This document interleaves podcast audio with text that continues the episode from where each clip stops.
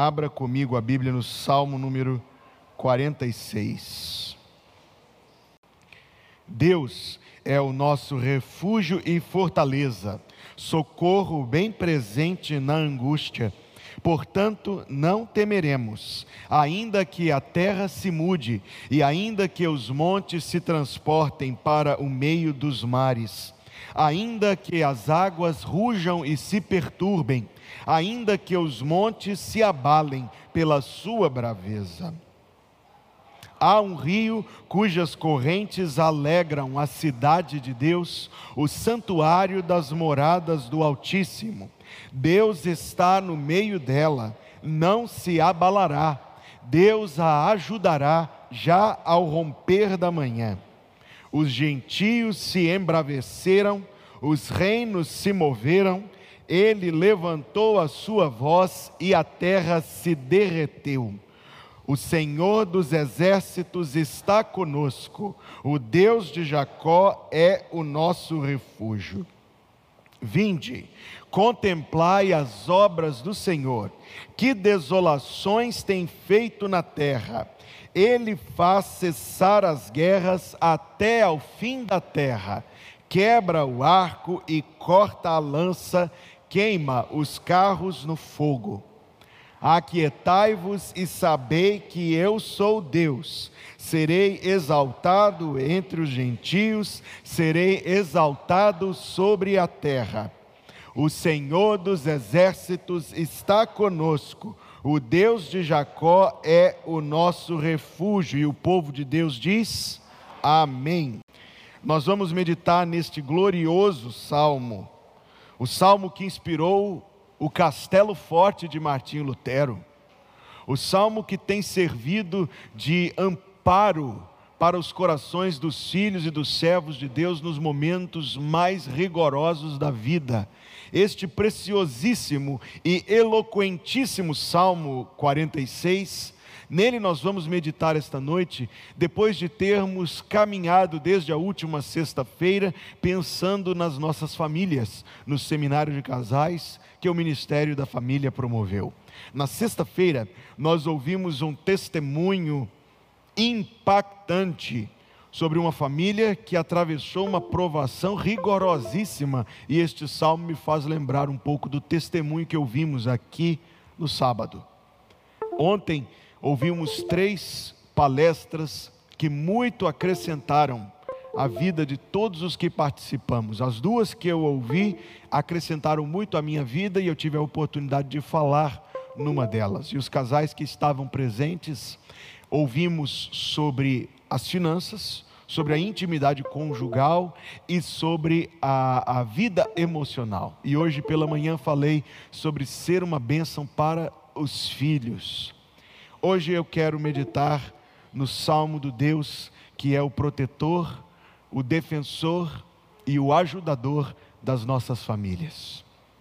Eu conheci uma família lá em Belo Horizonte e os casais mais jovens aqui da igreja que fizeram preparação para casamento comigo já ouviram eu contar esta história. Eu conheci uma família lá em Belo Horizonte que, com muito sofrimento, com muita luta, conseguiram comprar um lote isso aconteceu há quase 40 anos atrás, no tempo que o bairro lá chamado bairro Palmares era bem distante. Hoje é um bairro bem considerado bem próximo, bem valorizado, mas na época era um bairro considerado bem distante. E juntando as moedas do fundo da gaveta, com muito sacrifício, compraram um terreno, um terreno em declive, era mais barato. E começaram a construção da casa, casa tão sonhada, anos de trabalho, anos para poder construir a casa, com muito sacrifício, se apertando a cada mês, negando coisas que alguém consideraria até necessárias, negando coisas que alguém consideraria necessárias para poder ver a obra avançar mais um pouquinho. E talvez alguns dos meus ouvintes esta noite se identifiquem com isso que aquela família viveu. A casa ficou pronta, mudaram-se para casa Poucos dias depois, começa a ouvir alguns barulhos assustadores. Uma rachadura muito mais assustadora do que os barulhos. A casa estava descendo o barranco. é porque durante a construção, o encarregado da obra achou que era de boa prudência economizar nas fundações. Eu lembro de ir àquela casa e ver as rachaduras, e o dono da casa colocava fita crepe nelas, o que a gente sempre fazia brincadeira, dizendo: Isso não vai segurar, não. Mas na verdade a intenção, óbvio, era saber se as rachaduras estavam aumentando, porque a fita rasgaria. Análise do perito. É mais fácil derrubar do que consertar. Mas com tanto amor envolvido, com tanto sentimento, com tanto sonho, fizeram o custoso sacrifício de reformar a casa por baixo enquanto moravam nela separando um cômodo, quebrando o piso e indo por debaixo da casa para refazer aquilo que foi mal feito no começo. E como eu disse, morando na casa. Pessoal corajoso, hein? E graças a Deus a história teve um final feliz, porque a casa ficou resgatada. Mas é a prova de que quando as fundações não estão bem postas, Jesus falou disso, o risco sério é a casa cair. Eu vi esta semana fotos impressionantes. Um grande nome na história da arquitetura, Frank Lloyd Wright, projetou um hotel em Tóquio. Tóquio, você sabe disso, é uma cidade que sofre impactos geológicos com frequência. E o arquiteto considerou isto, bem como aqueles que executaram o seu desenho, e você vê fotos de todas as construções ao redor destruídas, enquanto esse hotel chamado Hotel Imperial, um imenso, 16 aos 20 andares, não sei, permanecendo impávido, um impávido colosso, enquanto a desolação tomou tudo ao redor. Sabe que é disso que o Salmo 46 está falando?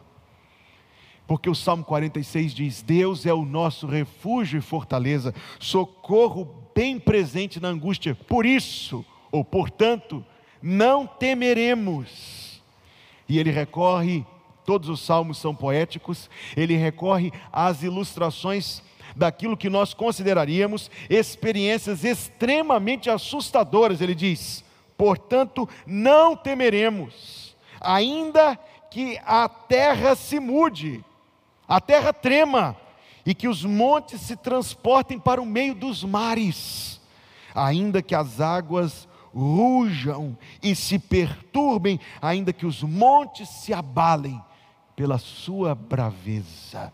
Eu quero que você se imagine no olho desse furacão, sentindo a terra tremendo debaixo dos seus pés. Tente imaginar esta cena colossal, descrita aqui, como eu disse poeticamente, de um monte se lançando na água. E tente imaginar o que o seu coração sentiria diante destes fenômenos. Você sentiria medo da morte, você sentiria pavor diante da grandeza. É a reação natural. Eu nunca vivi um terremoto, mas conheço gente que já viveu. E um terremoto pequenino, coisa tímida, dizendo que faz qualquer um, o mais grandalhão, o mais fortão de todos, se esconder debaixo da mesa. Mas o salmista diz: portanto, não temeremos, ainda que a terra trema. Mas você precisa entender que a razão por que ele tinha esta força dentro de si é a primeira palavra do primeiro versículo deste salmo. Qual é a primeira palavra do primeiro versículo deste salmo? Uma palavrinha poderosa de quatro letras. Diga-me. Abra sua, se você fechou a Bíblia, você não devia ter fechado. Abra sua Bíblia e consulte a primeira palavra do primeiro versículo deste salmo. Deus. A razão por que ele poderia dizer que não temeria, ainda que a terra trema, que os montes se lancem ao mar, que as águas rujam e os montes se abalem, a razão para isso é Deus. Imagine esta cena que eu descrevi a desolação do terremoto na cidade de Tóquio, o hotel em pé e tudo destruído ao redor dele. Quando, eu, quando esta foto me vem à memória, eu imagino o servo do Senhor, a família protegida por Deus, permanecendo, ainda que a terra trema, que os montes se lancem ao mar, que as águas se perturbem, que os montes se abalem. Porque Deus é o nosso refúgio e fortaleza e o nosso socorro bem presente na angústia. Observe o cabeçalho do salmo, que ele não nos diz a ocasião em que o salmo foi escrito.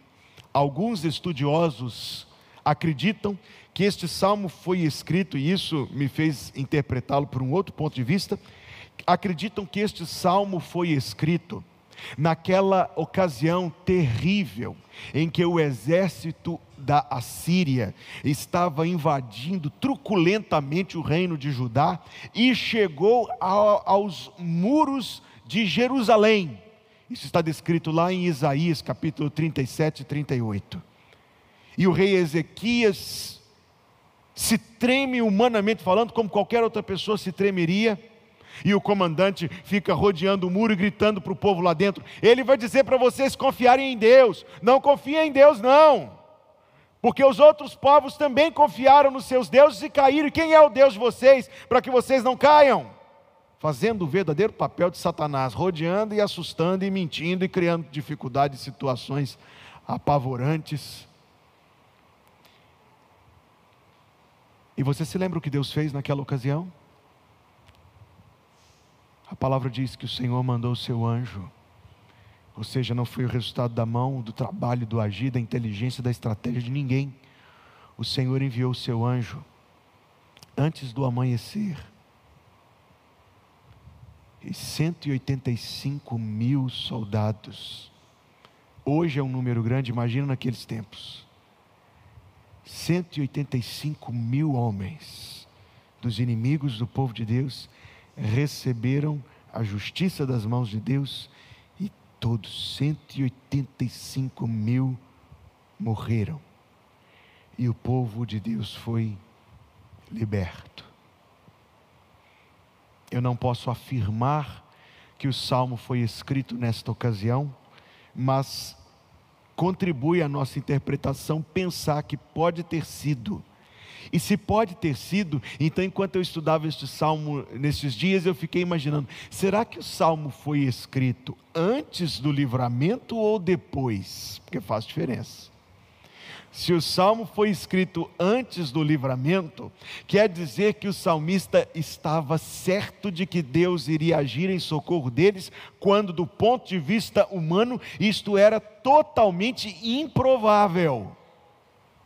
Mas pode ser que o salmo tenha sido escrito depois, como um testemunho do livramento que Deus fez, das duas formas. E eu não vou conseguir nunca responder essa pergunta, mas das duas formas. Das duas formas, contribui para que nós conheçamos um pouco mais quem é o nosso Deus, o nosso refúgio e fortaleza, socorro bem presente nas tribulações. É tão recorrente nas nossas vidas a experiência do medo, mas o salmista diz: portanto, não temeremos. O que me faz lembrar uma palavra de Jesus, veja aí comigo que está em Mateus 14, versículo número 22. E logo ordenou Jesus que os seus discípulos entrassem no barco e fossem adiante para o outro lado, enquanto despedia a multidão. E despedida a multidão, subiu ao monte para orar à parte. E chegada já a tarde, estava ali só. E o barco estava já no meio do mar, açoitado pelas ondas, porque o vento era contrário. Uma amiga minha navegou no mar da Galileia, navegou de dia e disse que enquanto estava fazendo o passeio numa embarcação moderna, de dia, pegaram um vento. Existe uma formação geológica que faz com que haja ali um funil de ventos que corre para aquela região. E ela disse, esta amiga minha que estava lá, de dia, numa embarcação moderna, ela disse que ela entendeu exatamente o medo que os discípulos sentiam. Ela diz: dá para sentir medo mesmo, porque o vento vem a quilômetros e quilômetros por hora, balançando o barco. Essa amiga minha disse que foi muito assustador. Versículo 25 diz: à quarta vigília da noite. E isso é importante para a nossa reflexão hoje.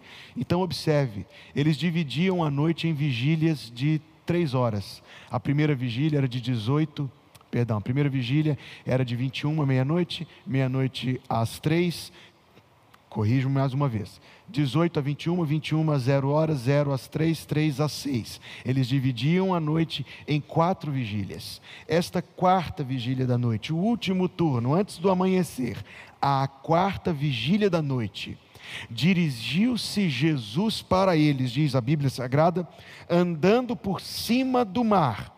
E os discípulos, vendo-o andando sobre o mar, assustaram-se, dizendo: É um fantasma. E gritaram com medo. Jesus, porém, lhes falou logo, dizendo: Tende bom ânimo, sou eu, não temais. Tende bom ânimo, sou eu, não temais. Você lembra o que Jesus disse no dia em que ele ressuscitou? Ele disse para Maria Madalena: não temas.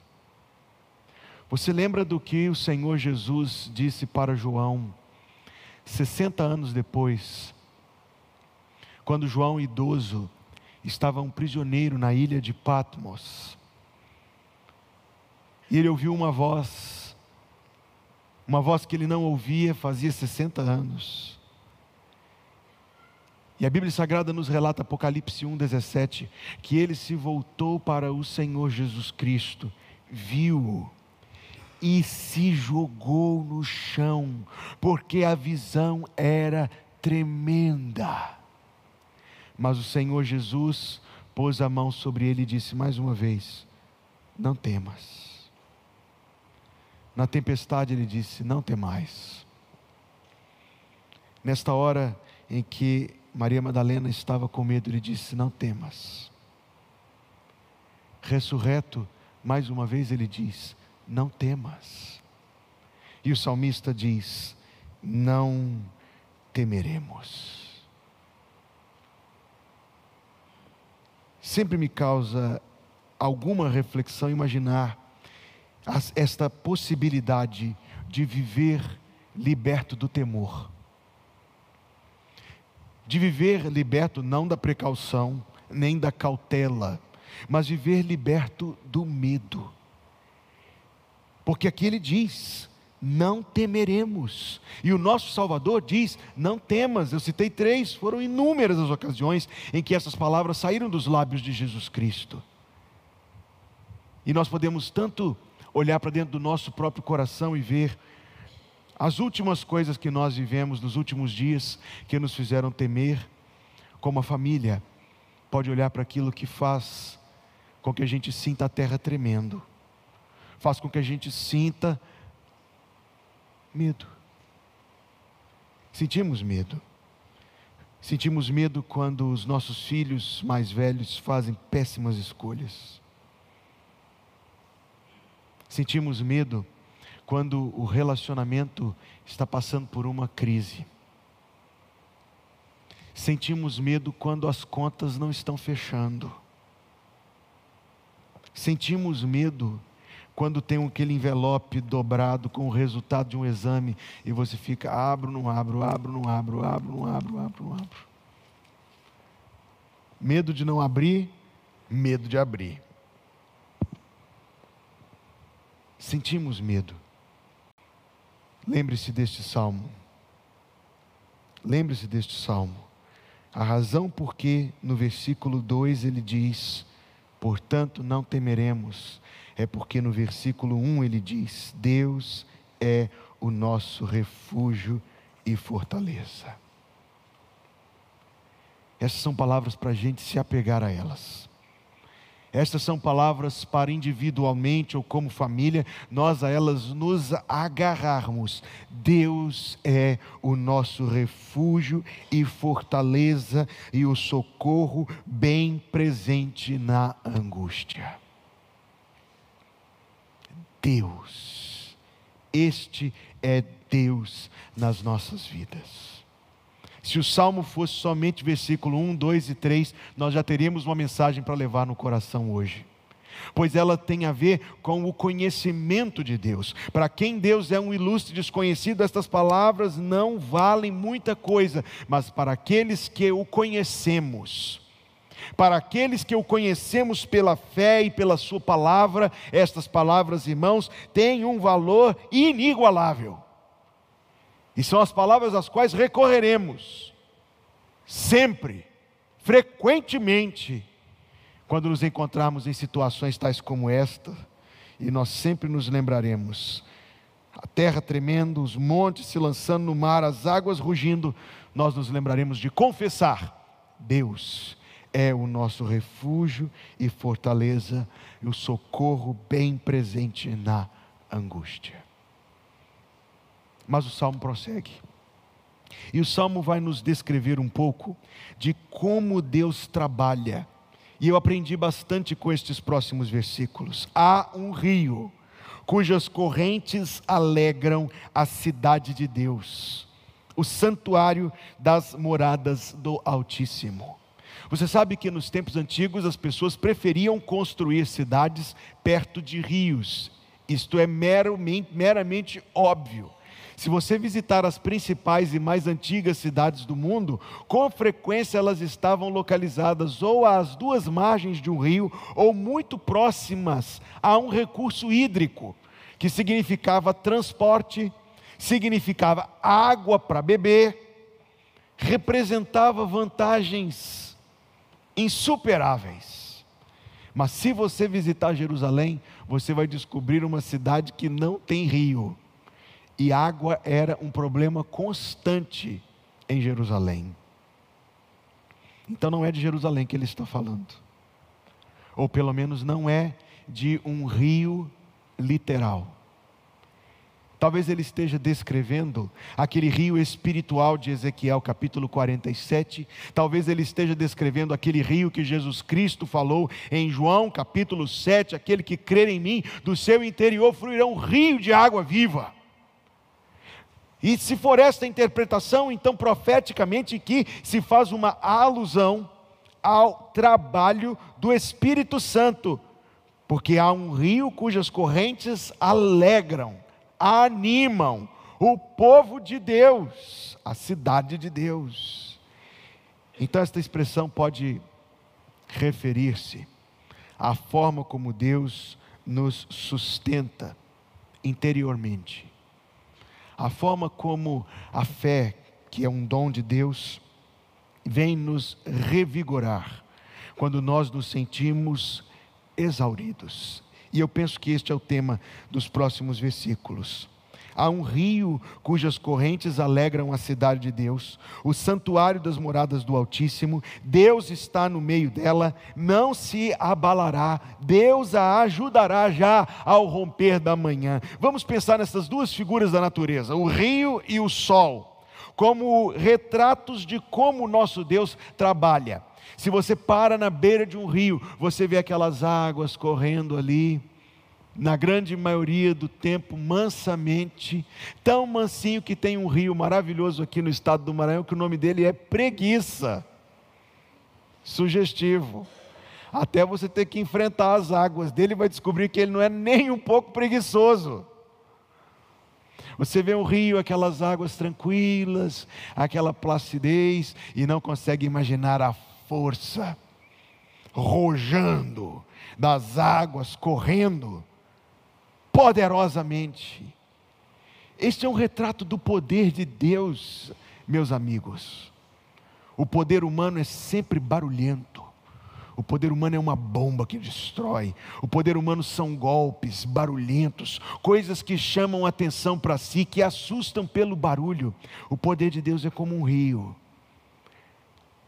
do ponto de vista do momento plácido, mas sempre contínuo e continuamente poderoso.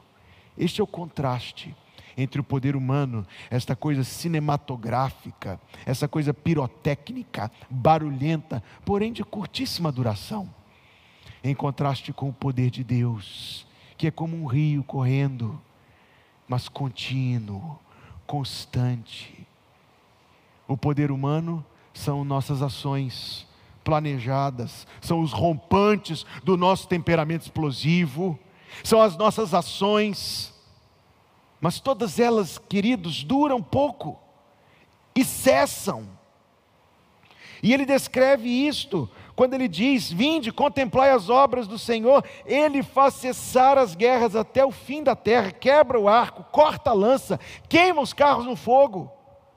Quer dizer, que se você tivesse lá algumas horas antes e visse o arco, a lança, o carro, você ia se apavorar e se tremer todinho.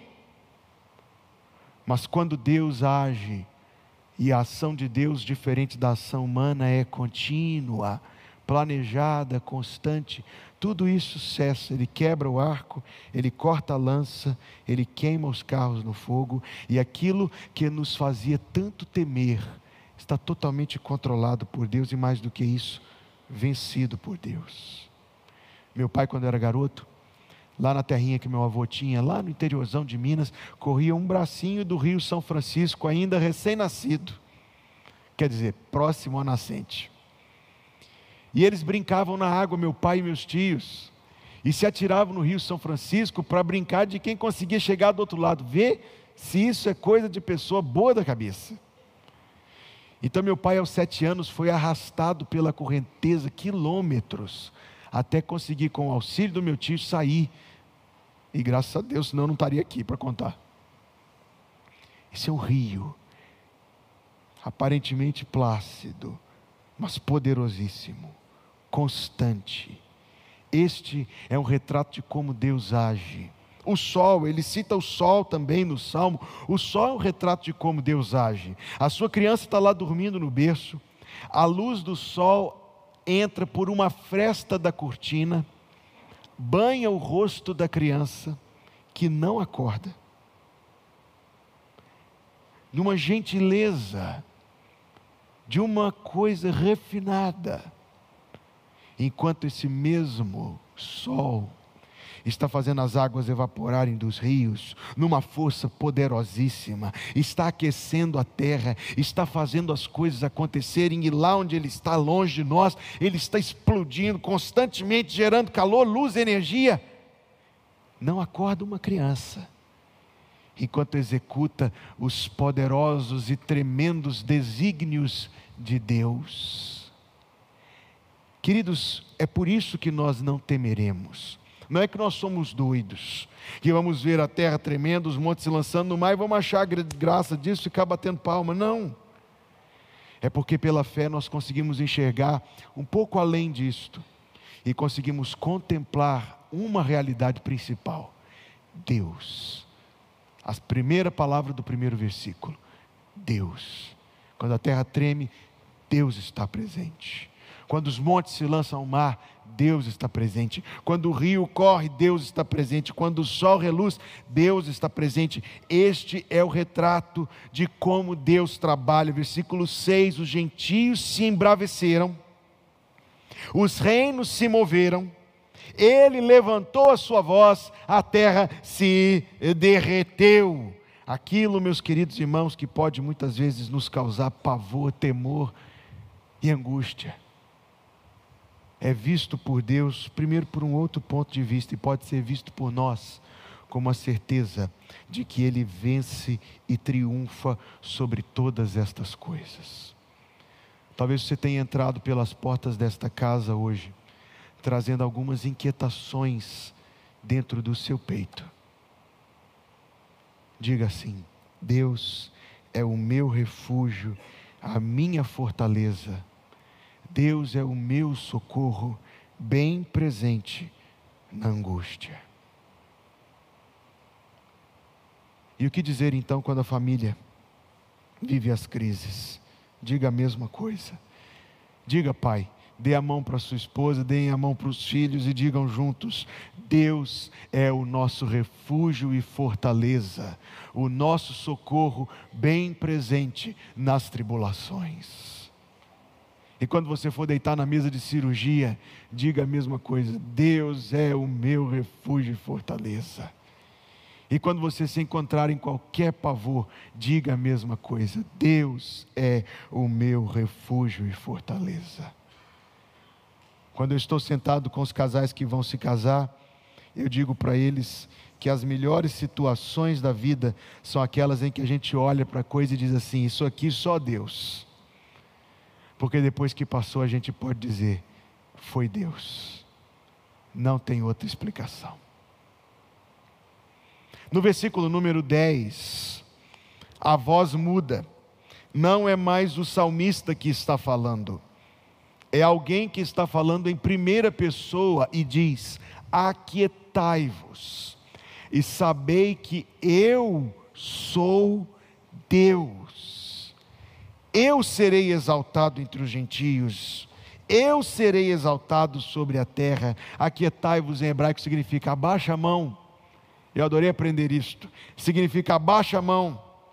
Deixe de ficar com seus braços tesos, com as suas mãos rígidas, tentando fazer e tentando produzir a solução. O texto diz: abaixa a mão aquietai-vos, abaixa a mão, e sabei que eu,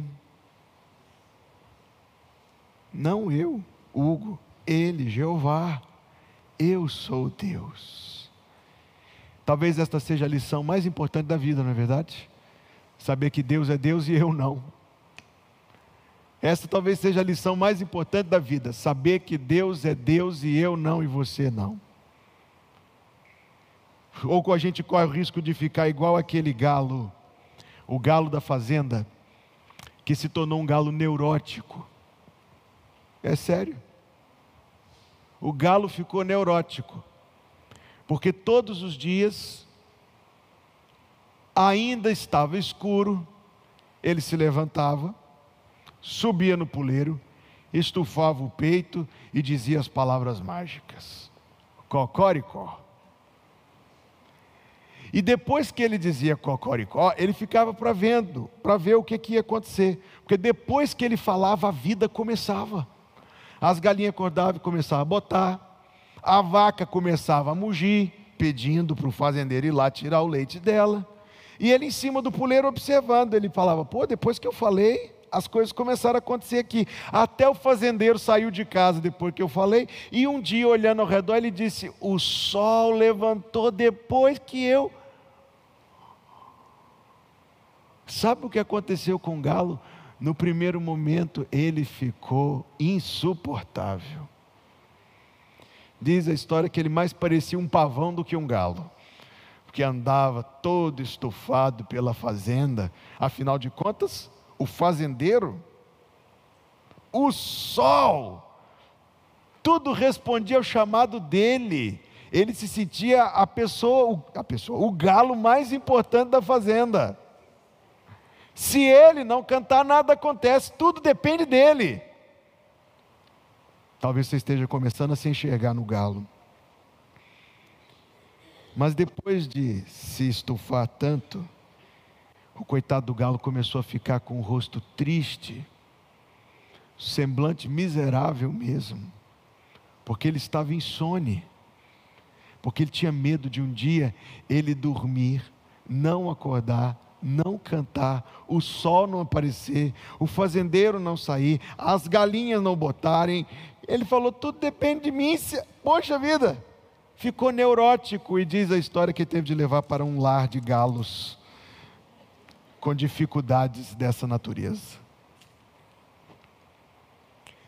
Existe uma ilusão terrível quando a gente é levado a acreditar que as coisas dependem de nós.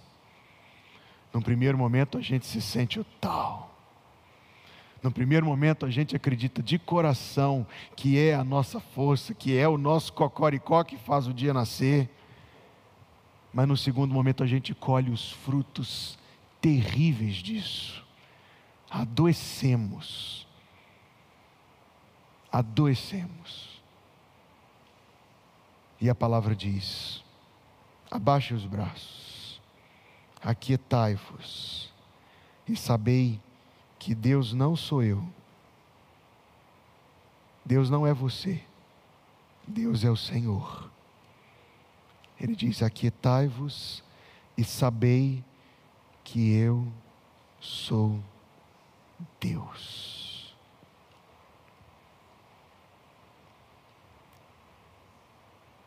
Por que Deus trabalha dessa forma? Ele diz: Deus a ajudará.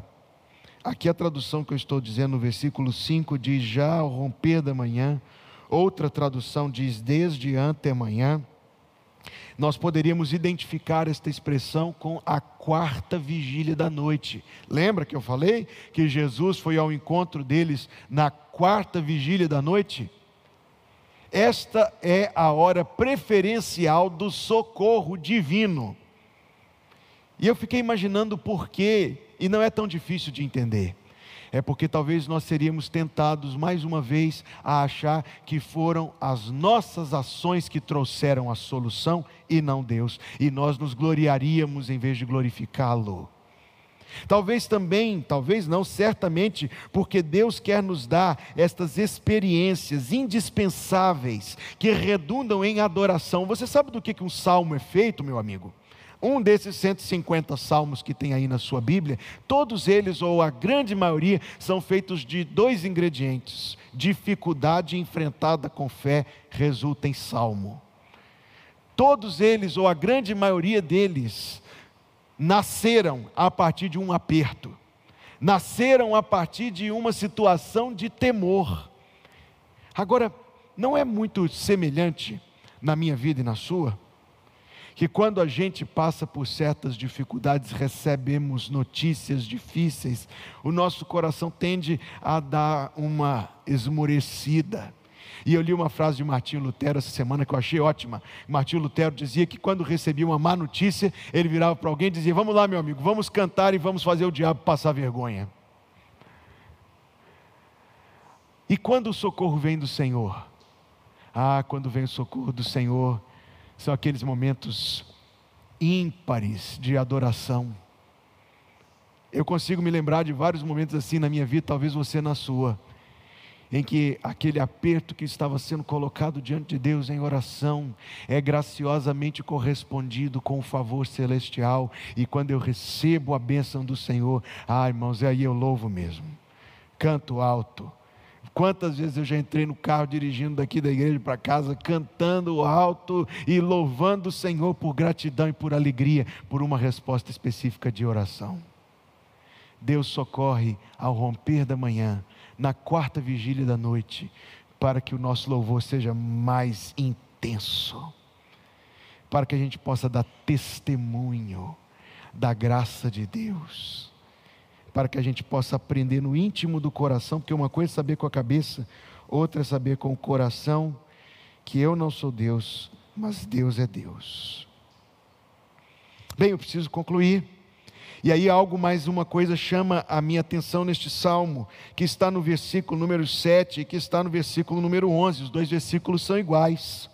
O Senhor dos exércitos está conosco. O Deus Vê aí o que está escrito aí na sua Bíblia: o Deus.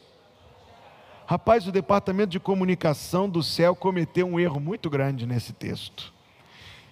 Se a gente tivesse escrito esse texto e mandasse para a revisão, a revisão ia dizer assim: vamos colocar Deus de Abraão, vai. Abraão, o pai da fé. Vamos colocar aí o Deus de Moisés, o pai da legislação. Vamos colocar aí, tem, tem gente melhor que Jacó, vai, vamos, vamos, irmãos, concorda comigo? Tem gente melhor do que Jacó. Porque Jacó, precisa que eu faça a apresentação do indivíduo? Não, né? O nome precede, a fama precede. Fica mal para Deus ser chamado de Deus de Jacó, mas não fica não. Anote aí do lado, cinco letras. G, R, A, C cedilha A.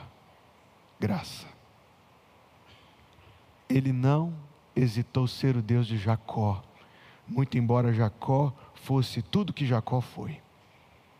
O que para mim é um sinal de esperança, porque se ele não se envergonha de ser o Deus de Jacó, então ele aceita ser o Deus de Hugo também. E o seu também. O Deus de Jacó é o nosso refúgio. O Deus de gente que tropeça. O Deus de gente que erra. O Deus de gente que se arrepende. O Deus de gente que tem a sua vida transformada pelo toque dele. Tudo isso está aí no nome do seu Jacó. O Deus de Jacó é o nosso refúgio. Desde sexta-feira nós temos sido muito abençoados sobre ser uma bênção. Mas esta noite o Senhor me dirigiu a falar do Deus de quem as bênçãos vêm. Que é a grande necessidade da minha família e da sua, do meu coração e do seu. Por causa de Deus, por causa de Deus, não temeremos, ainda que a terra trema e que os montes se lancem ao mar. E o povo de Deus diz: Amém. Irmãos, nós vamos orar, e existe uma expressão que a gente usa muito sobre aceitar Jesus, sobre nascer de novo. Mas alguém já fez a seguinte observação: não sou eu que aceito Jesus, é Jesus que me aceita, não é verdade? É verdade. Eu não quero falar sobre essas expressões, eu quero falar sobre o que elas realmente significam. Eu quero falar sobre seguir Jesus. Jesus passa e diz: siga-me. Você seguirá? Porque mais uma vez o Senhor Jesus está dizendo a todos nós, e talvez a alguém pela primeira vez: siga-me. Você seguirá? Vamos orar, Pai, em nome de Jesus. Muito obrigado pelo privilégio de estar aqui esta noite, pela tua presença entre nós, pelas bênçãos deste seminário de casais desde sexta-feira e por podermos conhecer o Senhor como nosso Deus, o nosso refúgio bem presente na hora da angústia. Dá-nos graça, Senhor, para guardar a tua palavra no nosso coração. Dá-nos graça para confiar em ti em todo momento. Dá-nos graça. Dá-nos graça para recorrer a ti, Deus, e dá-nos graça para não temer, ainda que a terra trema e que os montes se lancem ao mar. Obrigado pelo teu grande amor por nós, Deus, e que aqueles que estão sendo chamados pelo Senhor no íntimo do seu coração hoje possam se levantar para seguir Jesus.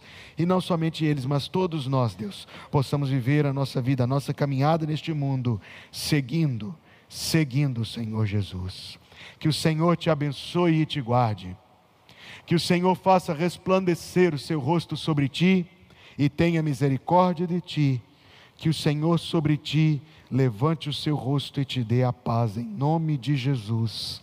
Amém.